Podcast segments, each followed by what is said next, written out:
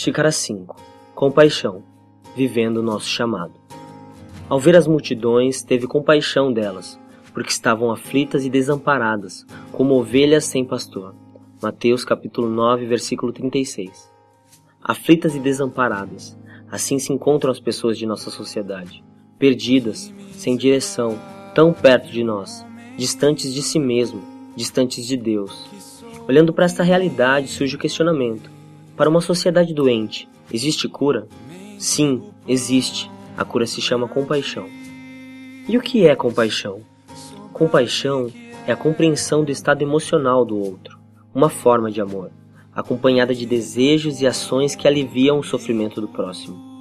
Fazendo parte dessa sociedade, ou somos doentes ou devemos ser portadores da cura.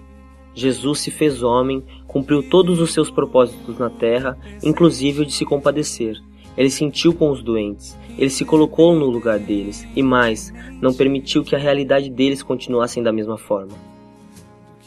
Talvez sou estranho imaginar ele sentindo dor e aflição por outros, mas a experiência de compaixão é algo divino, é o próprio Deus se revelando e mostrando que ele compartilha as dores conosco.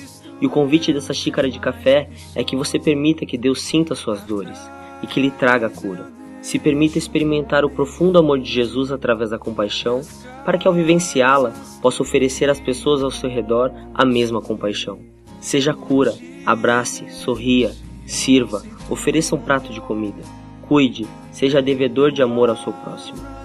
Não devam nada a ninguém, a não ser o amor de uns pelos outros, pois aquele que ama seu próximo tem cumprido a lei.